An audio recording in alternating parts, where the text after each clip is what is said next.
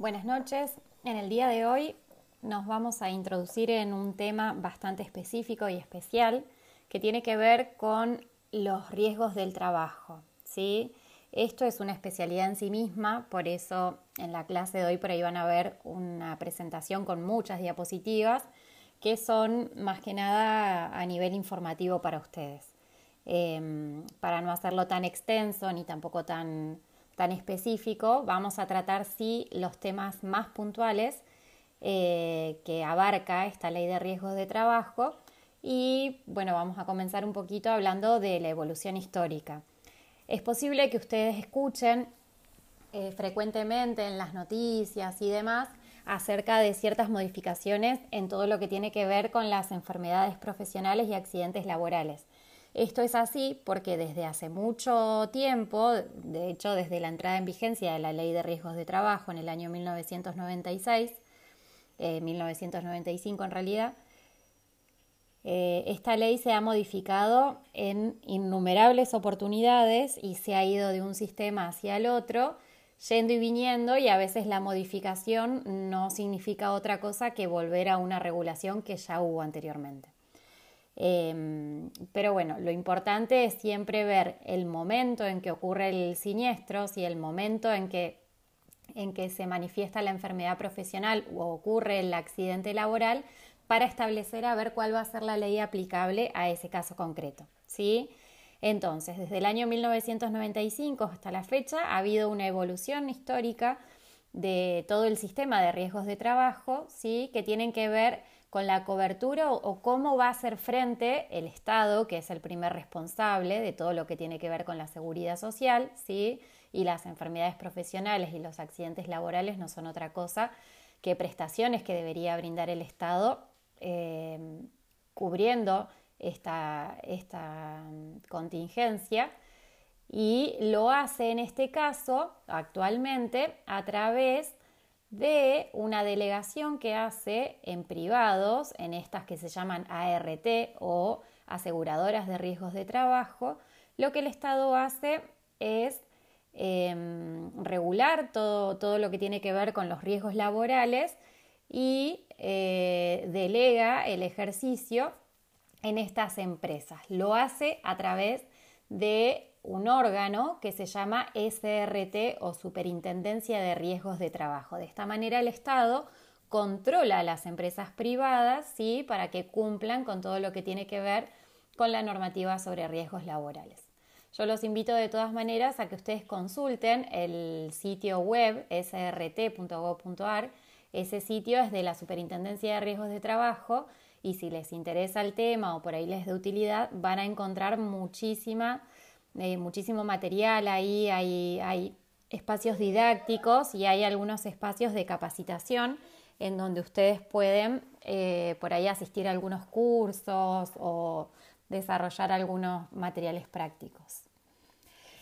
Entonces, ¿Cómo se regulaba en un principio el accidente laboral o la enfermedad profesional? Bueno, en un principio se regulaba eh, como cualquier otro daño en nuestro sistema a través del Código Civil Vélez Arfiel. ¿Sí? A través de ese Código Civil había una regulación eh, sobre el sistema de reparación de daños eh, que tenía como base la culpa, todo eso que vimos, ¿se acuerdan cuando vimos daños en responsabilidad civil? Los cuatro presupuestos, responsabilidad subjetiva u objetiva, el nexo causal, la antijuridicidad, el factor de atribución. Bueno, era todo, un sistema similar, parecido, había que probar todo eso para que uno pudiera eventualmente llegar a la reparación del daño. Ya el daño estaba producido, no se buscaba morigerar las consecuencias, sino que simplemente el sistema lo que intentaba era reparar ese daño que ya se había dado. Luego evoluciona hacia la responsabilidad objetiva, que llega en el año 68, es decir, que ahora ya el empleado no iba a tener que probar eh, que había obrado con diligencia, sino que simplemente se entendía que la responsabilidad eh, iba a caer en cabeza del empleador por el simple hecho de haberse producido en el lugar de trabajo. Eh, posterior a esto hubieron bueno, varias reformas, varias leyes, hasta que llegamos a la actual 24.557 que continúa recibiendo algunas reformas. En este caso, el modo de reparación por accidentes y enfermedades del trabajo se va a dar como un sistema, como hablábamos al principio, como un sistema privado con control del Estado. Entonces, ¿cómo funciona esto? Bueno, las empresas sí deben cumplir una cierta serie de requisitos que va a estar impuesta por el Estado. El Estado va a obligar a las empresas a que o bien contrate a través de estas aseguradoras de riesgos de trabajo, sí, que lo único que pueden hacer las aseguradoras de riesgo de trabajo es eso, asegurar riesgos laborales, no se pueden dedicar a otra cosa. Entonces, el Estado lo que va a hacer es controlar que los privados hayan contratado una ART o una aseguradora de riesgos de trabajo para que toda su planta laboral esté cubierta. También existe la figura del empleador autoasegurado. Eh, no es muy común, no es muy normal porque el empleador autoasegurado debe probar una serie de requisitos para que eh, se lo faculte a ser autoasegurado y no tener que contratar una, una aseguradora de riesgos del trabajo. Entonces tenemos que la ley 24.557 lo que hace es establecer un sistema de seguro obligatorio con posibilidad de autoseguro, que eso solamente lo van a encontrar eh, muchas veces cuando el empleador es una persona pública, es decir, un Estado provincial o el propio Estado nacional eh, puede no contratar en algunas circunstancias una ART porque va a ser empleador autoasegurado, es decir, que va a tener que cumplir con todas las consecuencias que impliquen eh, una, la enfermedad profesional o el, el, accidente laboral que se manifieste en su empleado con sus propios recursos económicos. ¿sí? En el otro caso de los empleadores que tienen contratado una aseguradora de riesgos de trabajo, en la parte económica esto le va a influir al empleador durante los primeros 10 días que va a tener que seguir abonando eh, el sueldo normal y habitual, pero a partir del día 10 en adelante, si es que hay alguna licencia laboral, ¿sí? con indicación médica, es la ART la que se va a tener que, o la que va a tener que afrontar económicamente todo lo que tiene que ver con eh, las prestaciones mensuales, ¿sí? que reemplazan al sueldo, lo que paga la ART no es un sueldo, sino que es una, prestación de la seguridad social y por otra parte la RT también va a cubrir todo lo que tiene que ver con las prestaciones en especie. Em, entonces vamos a ver que en ese punto la responsabilidad del empleador va a estar limitada a la contratación del seguro. ¿sí? ¿Por qué? Porque eh, la RT, que sería el seguro, es la que va a cumplir o va a cubrir todas las necesidades económicas. Salvo dolo. ¿Qué quiere decir esto? Salvo dolo es decir, que si el empleador hubiera obrado con dolo, eh, con, hubiese realizado o hubiese causado la enfermedad profesional o el accidente laboral adrede, este empleado podrá ir, además de las prestaciones eh, de la seguridad social, podrá ir a reclamar todo lo que tiene que ver con la reparación integral del daño en los mismos términos del Código Civil y Comercial. ¿sí?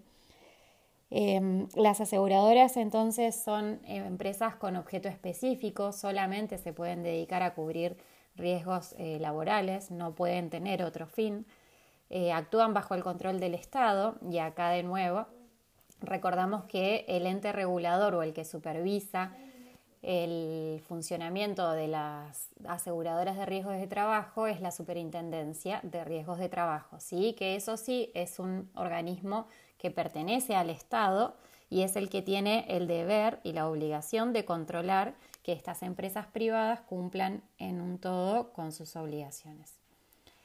Em, también existen las comisiones médicas y las comisiones médicas vienen a ser un, eh, vienen a una oficina administrativa que funciona dentro de la Superintendencia de Riesgos Em, que va a definir o a decidir ciertas eh, cuestiones en lo que tienen que ver con la, con la cobertura o no de las prestaciones, con el alta médica, las divergencias en el alta.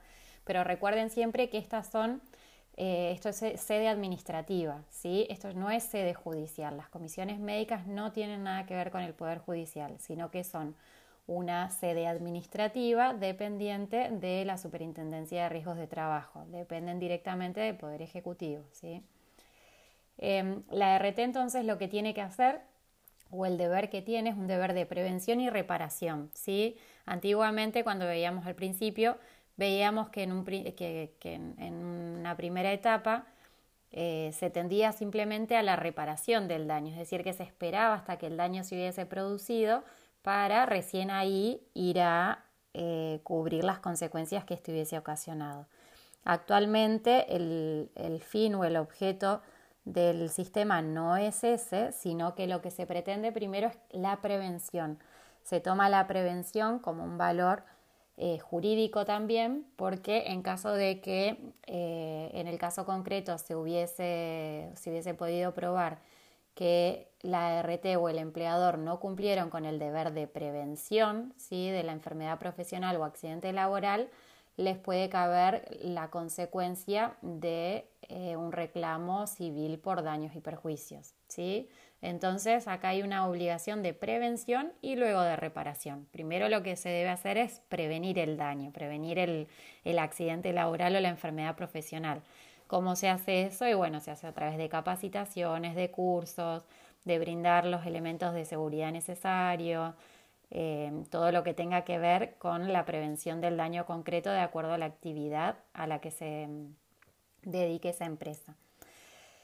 Y una vez que el daño está producido, es decir, que se manifestó la enfermedad profesional o el accidente laboral, lo que las ART deben hacer es cubrir todas las prestaciones en especie que tienen que ver con la atención médica, el tratamiento, las prótesis y ortopedia, y también cubrir las prestaciones dinerarias, que de acuerdo al caso eh, y así sea una enfermedad crónica o sea un accidente que se dio en un solo momento, va a depender si hay alta médica no hay alta médica y si esa alta médica es temporal, eh, provisional, provisoria o definitiva. ¿sí? Esto tiene distintas consecuencias. Lo que ustedes necesitan saber es que los accidentes de trabajo van a ser considerados en tanto y en cuanto sean eh, ocasionados por algún acontecimiento súbito y violento que hubiera ocurrido en hecho u ocasión del trabajo. Es decir, que se produzca en el mismo lugar de trabajo o bien hablamos del accidente in itinere, que este tiene que ver con el trayecto entre el domicilio del trabajador y su lugar de trabajo, ¿sí? siempre y cuando el damnificado no hubiera interrumpido o alterado dicho trayecto por causas ajenas al trabajo, dice la ley. Y acá se dan un montón de situaciones o casos concretos que tienen que ver con cuál sería el trayecto normal y habitual entre la casa o el lugar de trabajo y el domicilio del trabajador. Em, si este trabajador es empleado de más de una empresa, también tenemos que ver cuál es el trayecto que recorre entre uno y otro lugar de trabajo. Em, otra circunstancia tiene que ver con cuestiones ajenas. Muchas veces el trayecto entre el domicilio del trabajador y el lugar del trabajo em, se modifica por algún paro, alguna marcha, algún piquete. Entonces, estas son circunstancias ajenas al trabajador que deben ser contempladas em, para discutir o no si el trayecto ha sido modificado. Otra de las, de las circunstancias o, digamos de las, de las previsiones normativas de la ley tienen que ver con las enfermedades profesionales. ¿Qué son las enfermedades profesionales? Bueno, son cualquier enfermedad es enfermedad profesional, no. Se va a considerar enfermedad profesional aquella que se encuentre incluida siempre en el listado de enfermedades profesionales que elabora y revisa el Poder Ejecutivo de manera anual, ¿sí? Y conforme a un procedimiento que está autorizado en esta propia ley. Eh, hay, hay, un tema con considerar o no la enfermedad profesional, porque lo que hay que ver ahí es hay, hay que hacer una evaluación de nexo causal. Si, la causa de, la enfermedad tiene que ver con el puesto de trabajo, entonces uno podrá decir que eso va a ser una enfermedad profesional. El problema se da cuando esa enfermedad profesional no está dentro del listado que publica el Poder Ejecutivo.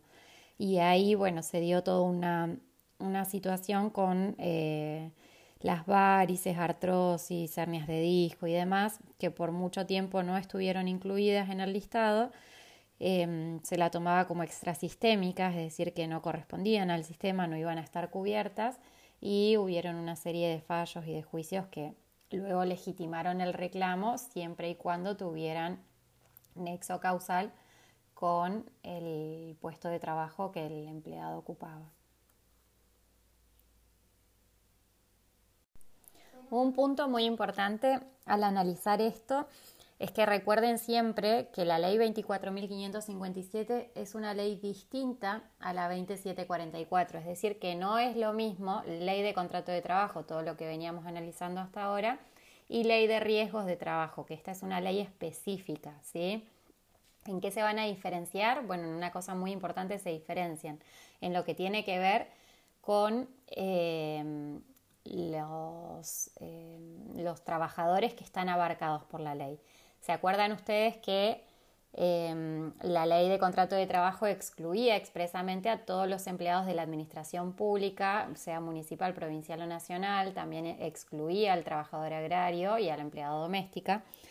Eh, y esto no lo hace la 24557. Si ustedes van al artículo 2 de la ley, van a ver que están incluidos los funcionarios y empleados públicos nacionales, provinciales y municipales, los trabajadores en relación de dependencia de todo el sector privado y las personas a prestar un servicio de carga pública. Entonces ahí ven ustedes cómo el marco de aplicación de la ley es distinto en uno y otro caso. ¿sí?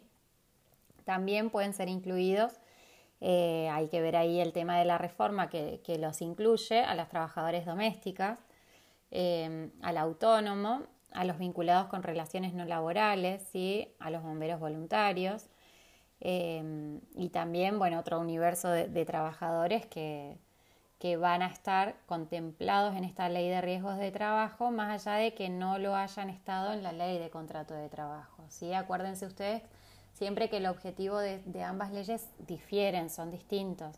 La ley de riesgos de trabajo lo que quiere hacer es dar respuesta a una de las prestaciones que tienen que ver con la seguridad social, que en principio es obligación del propio Estado brindarlas, pero el Estado ha creado este sistema complejo a través del cual delega en empresas privadas todo lo que tiene que ver con esa cobertura.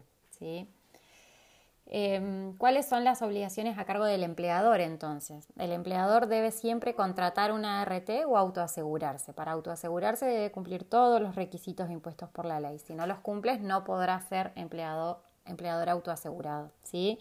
Acuérdense ustedes siempre que el empleador autoasegurado va a responder con su propio patrimonio porque la ART viene a ser un seguro, ¿sí? va a cubrir como cualquier seguro me va a deslindar de responsabilidad o, va a limitar mi responsabilidad a la cobertura de esa prima que yo pago. El empleador también debe informar a la superintendencia acerca de medidas de prevención y control, ¿sí? todas las actividades que lleva a cabo para prevenir que se produzca la enfermedad profesional o el accidente laboral. Además, sigue siendo responsable primario de asegurar la prevención de riesgos, siempre. La ART, por otro lado, que es la empresa, la aseguradora de riesgos de trabajo, que fue contratada por el empleador y a la cual el empleador le paga, ¿qué debe hacer? Bueno, debe adoptar medidas legales para prevenir los riesgos, toda esta acción de prevención, si acá vemos que van de la mano, empleador y ART deben cumplir una, una función conjunta para prevenir el riesgo. Además, la ART tiene la obligación de evaluar periódicamente los riesgos y definir medidas para evitarlos, ¿sí? Por último, también debe informar a la Superintendencia de Riesgo todas estas acciones y medidas que lleva a cabo. Em, ¿Cómo se va a poder cubrir el empleador, digamos, para no, para no tener que responder ante una denuncia de parte del empleado por un accidente laboral o una enfermedad profesional? Bueno, el empleador puede decir que ese accidente ocurrió fuera del trabajo, del trayecto, por ejemplo, algunas lesiones que por ahí se producen eh, practicando algún deporte o algún esparcimiento un fin de semana y cuando se llega al lugar de trabajo se manifiesta esa dolencia como si hubiese sido producida en el lugar de trabajo cuando no lo fue. Si el empleador puede probar esto, puede producir alguna prueba o, tiene de alguna manera eh, posibilidades de acreditarlo, puede rechazar eh, este, este siniestro como un siniestro de tipo laboral. ¿sí? Otro de las de, los rechazos se van a dar porque la enfermedad sea extrasistémica, es decir, que no esté contemplada en el listado. Si no está contemplada en el listado va a haber un rechazo, más allá de que el empleado pueda pedir una reconsideración de parte de las comisiones médicas para que se lo incluya o bien por vía judicial puede hacer el reclamo ante, la, ante el juez para que eh, dicha enfermedad sea cubierta por la aseguradora de riesgos de trabajo, pero este es un camino arduo y extenso. Em, y después también se va a poder em, eximir por aquellas enfermedades que sean consecuencia inmediata o inmediata previsible de factores ajenos al trabajo o atribuibles al trabajador. Eh, estos tienen que ver con por ahí algunas enfermedades que sean eh, por, predisposición genética, en cuyo caso sí el empleador puede eximirse de responsabilidad. Em, y después, bueno, todas aquellas que se puedan acreditar por ser preexistentes. Se me cortó, perdón. Que hubiese surgido entonces en el preocupacional y que luego el empleado quisiera hacerlo pasar como una enfermedad eh, de tipo profesional. Entonces, em, la cobertura que va a dar la ART o aseguradora de riesgos de trabajo tiene que ver con la incapacidad laboral, ¿sí? Porque, porque el, el, empleado durante todo ese tiempo que dure la enfermedad o que se demore en recuperar del accidente va a tener una incapacidad laboral, por eso hablamos de incapacidad laboral, no es que quede incapacitado, sino que no puede concurrir con normalidad a su puesto de trabajo, ¿sí? La ley trae distintas clasificaciones que tienen que ver con una incapacidad laboral temporaria o una incapacidad laboral permanente. Si es temporaria, ¿qué quiere decir? Quiere decir que el daño que ha sufrido el, trabajador le va a impedir solamente por un periodo eh, reducido en el tiempo poder realizar sus tareas habituales. Cuando ya se cumplió ese periodo cuando, o cuando ya se curó, digamos, el empleado va a obtener el alta médica eh, que le va a permitir reintegrarse a su puesto de trabajo. Si no obtiene el alta médica, lo que va a traer va a ser una declaración de incapacidad laboral permanente, porque pues va a pasar de ser una incapacidad laboral temporaria, es decir, que iba a ser por un tiempo eh, limitado, para convertirse en permanente, es decir, para siempre o durante todos los años que queden de eh, contrato de trabajo. También la incapacidad laboral temporaria va a cesar en el caso de que haya transcurrido un año desde la primera manifestación invalidante, es decir, desde el primer dolor, desde, el primer, desde la primera dolencia o desde la primera denuncia. Si se cumple un año, eh, ya va a pasar de ser incapacidad laboral temporaria para convertirse en permanente. Y bueno, cesa obviamente por la muerte del damnificado. En el caso de que se produzca la muerte, ya vamos a salir de la incapacidad laboral temporaria. ¿Qué pasa cuando la temporaria se convierte en permanente? Bueno, al ser permanente, eh, esto quiere decir que eh, la, enfermedad profesional o el accidente laboral le va a ocasionar una disminución permanente de la capacidad laborativa al empleado, ¿sí? que va a tener que ser determinada en un porcentual de la, total obrera, de la capacidad total obrera y esto va a tener su correlato con eh, un pago en dinero que se le va a hacer a este empleado por haber eh, perdido esta capacidad laboral obrera. Si la pérdida es total, es decir, cuando eh, pierde más del 66% de la capacidad laboral obrera, eh, ese empleado queda eximido de prestar tareas, se le establece la incapacidad laboral permanente total y es indemnizado, bueno, de acuerdo al índice que corresponda y con la actualización que, que debe hacerse en ese momento, teniendo en cuenta el momento o el, tiempo en el que se produjo eh, la enfermedad o el accidente. Si la incapacidad laboral permanente es parcial, quiere decir que no va a superar el porcentaje del 66%, se va a establecer, eh, de hecho hay unas tablas que dice cuánto es la capacidad laboral de un dedo, de una mano y de los distintos eh, miembros del cuerpo, entonces, eh, eso ya está tarifado, está regulado, se va a establecer ese porcentaje y esto, bueno, va a tener su correlato en un pago en dinero que se le va a hacer al empleado porque al establecerse la incapacidad laboral permanente parcial, quiere decir que durante su vida laboral el empleado no, no, la recuperaría o sería muy difícil que la pueda recuperar. Si la puede recuperar, estaríamos en el otro supuesto, que es la incapacidad laboral temporaria, en donde hace una rehabilitación o hace toda una serie de tratamientos para poder recuperarla. ¿sí? El grado de la incapacidad laboral em, permanente es determinado por las comisiones médicas de acuerdo a la tabla que aprueba el Poder Ejecutivo. Esto que decíamos, está tarifado. Si la incapacidad laboral es provisoria, em, ese plazo, bueno, va, a tener un, tiempo determinado. Acuérdense que ley de riesgo de trabajo y ley de contrato de trabajo son dos leyes distintas. Mientras hay incapacidad laboral em, provisoria, lo que va a tener el empleado va a ser la facultad de no concurrir a su puesto de trabajo, ¿sí? porque se le da una licencia, una licencia por enfermedad profesional o por accidente laboral. Pero acuérdense que los plazos de la ley de riesgo de trabajo y los plazos de la ley de contrato de trabajo a veces difieren. Entonces, la ley de contrato de trabajo le dice al empleado, al empleador, perdón, que le va a poder dar un año de licencia sin goce de haberes. Pasado el año, ¿sí? durante ese año la RT le va a abonar. Pasado ese año, lo que hace el empleador es em, ponerle una, una suspensión eh, en donde hace una especie de reserva de puesto de trabajo, que dice, bueno, pasó un año, ya no me corresponde eh, darte ninguna cobertura, entonces a partir de ese año te voy a hacer una, reserva de puesto de trabajo. Pasado el tiempo, eh, lo que se hace es un despido sin ninguna indemnización, ¿sí? Entonces muchas veces se dan conflictos laborales de este tipo porque el empleado muchas veces no tiene la alta definitiva o no, la RT por ahí no le ha dado la fecha de operación o de intervención quirúrgica y eh, el empleador por otro lado lo que quiere hacer es dar de baja el contrato de trabajo sin pagar indemnización. Entonces hay veces que se superponen los tiempos, los plazos y esto da lugar a muchos reclamos de tipo judicial.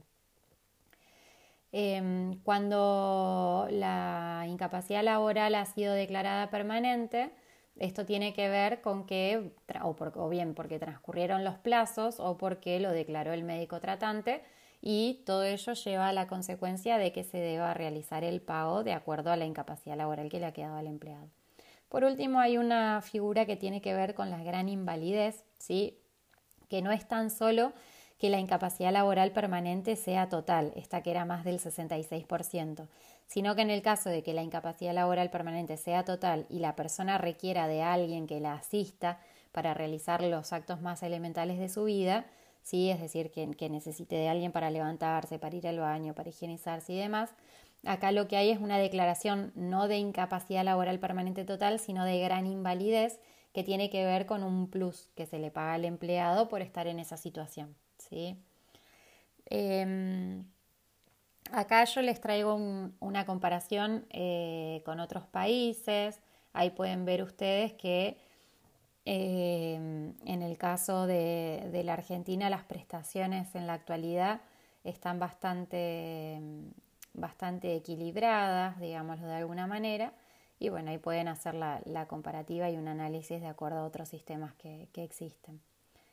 Em, cuando hablábamos de prestaciones en especie que debe dar la RT, ¿De qué estábamos hablando entonces? Bueno, estábamos hablando de que además de pagarle el, equivalente al sueldo normal y habitual que tenía el empleado, debe cumplir con la asistencia médica y farmacéutica, prótesis y ortopedia, rehabilitación, recalificación profesional y servicio funerario. Todo esto lo debe cubrir la RT. Es decir, que la RT debe pagar por todos los medicamentos, no la obra social eh, a veces la gente se confunde y se hace atender por su obra social. En el caso de que estén con una enfermedad profesional o accidente laboral, lo que deben hacer es atenderse a través de la ART. Muchas veces coinciden los médicos, más acá en Comodoro que no tenemos demasiados, eh, coincide que el mismo médico de la obra social es el médico de la ART. Deberían hacerse atender por el de la ART. Y en el caso de que no se puedan trasladar desde hacia el centro médico o hacia el centro de rehabilitación en donde tienen que cumplirla, Em, la RT también dentro de las prestaciones en especies debe cubrir el traslado, es decir, el servicio de remis, de taxi que los lleve y los traiga hasta el centro médico para que lo atienda el, profesional o para hacer la rehabilitación. Em, ¿Qué otra cosa importante? Bueno, hubieron varios fallos en donde se hablaba de la constitucionalidad o inconstitucionalidad de las comisiones médicas, esto fue y vino en muchas, muchas situaciones. Hoy por hoy sigue existiendo una obligación a pasar por la, por la, por la comisión médica.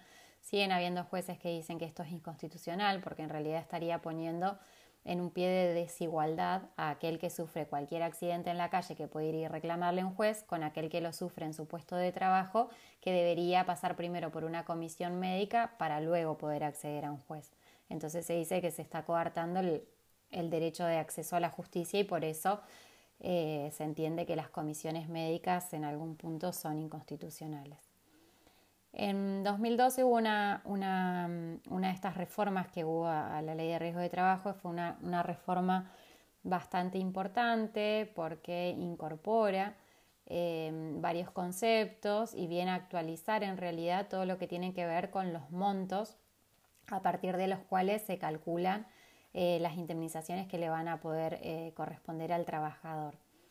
En materia de ajuste de prestaciones, siempre acá lo que se establece es el RIPTE, ¿sí? No se establece un valor en concreto, sino que siempre vamos a calcularlo teniendo en cuenta el RIPTE, que son las remuneraciones promedios de los trabajadores eh, activos. Em, entonces, bueno, de acuerdo al, momento en que se produzca el accidente, vamos a tener que ir a consultar a ver en ese momento cuál era la publicación del RIPTE o cuál era el índice que se, que se aplicaba para poder eh, establecer el, el cálculo que nos va a corresponder. ¿De dónde surge el RIPTE? Este RIPTE aparece en mayo de 2017 con la ley 26.773, ¿sí? que lo que vino a hacer fue a corregir una situación que tenía que ver con la inflación, en donde aquel que había sufrido una enfermedad profesional o accidente laboral terminaba eh, siendo indemnizado terminaba siendo eh, recibiendo un monto muy por debajo de los aumentos que se iban dando en paritarias. Entonces, de esta manera lo que se quiso hacer fue equilibrar esto y que el empleado, por haber sufrido esta enfermedad o accidente laboral, por todo el tiempo que demoren en hacer la rehabilitación o por ahí en determinarse esta incapacidad laboral, eh, no quede perjudicado eh, con la pérdida de poder adquisitivo de, esta suma. Eh, respecto a los intereses, algunos autores opinan que deben reducirse los intereses moratorios porque ya se estaría aplicando esta actualización a través del RIPTE otros dicen que no. Eh, básicamente se aplica igualmente una tasa de indexación o una tasa de interés que tiene que ver con, eh, con el tiempo transcurrido entre que se produce el hecho y que efectivamente se paga el importe.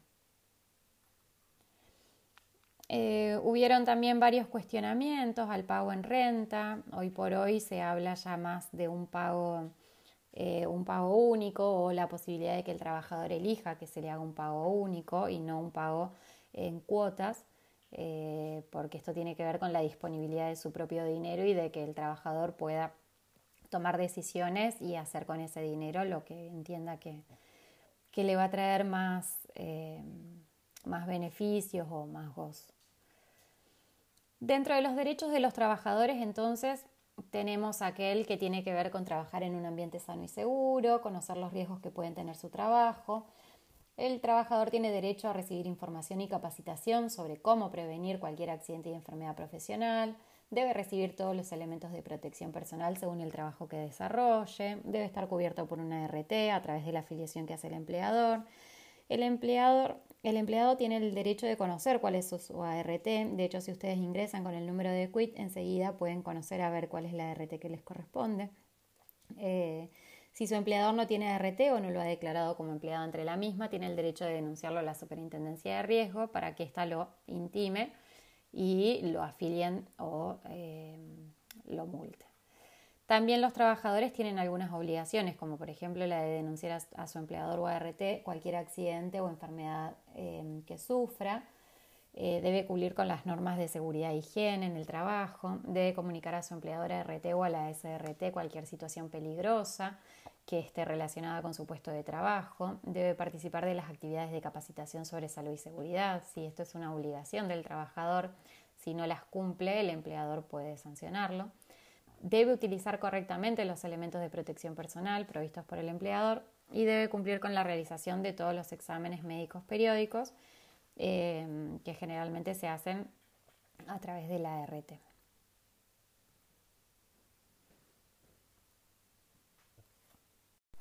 En las filminas van a ver también algo que tiene que ver con por ahí eh, lo específico de aquellos que les interesa el riesgo eléctrico, ¿sí?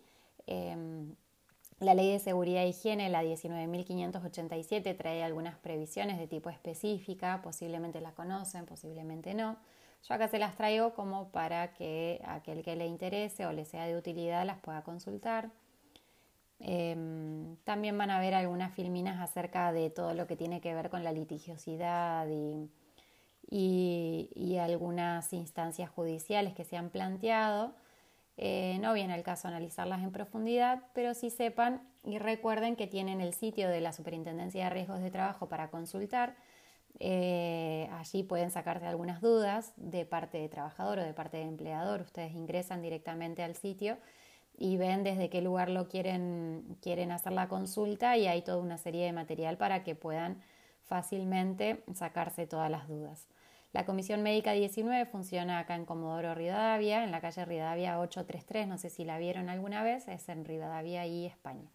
Ahí tienen el número de teléfono por si les de utilidad y bueno, espero que se haya entendido y que a los fines prácticos les sirva un poquito conocer em, todo esto que tiene que ver con una previsión que es bastante específica y es toda una especialidad en sí misma eh, que son bueno, los riesgos de trabajo, enfermedades profesionales o accidentes eh, laborales.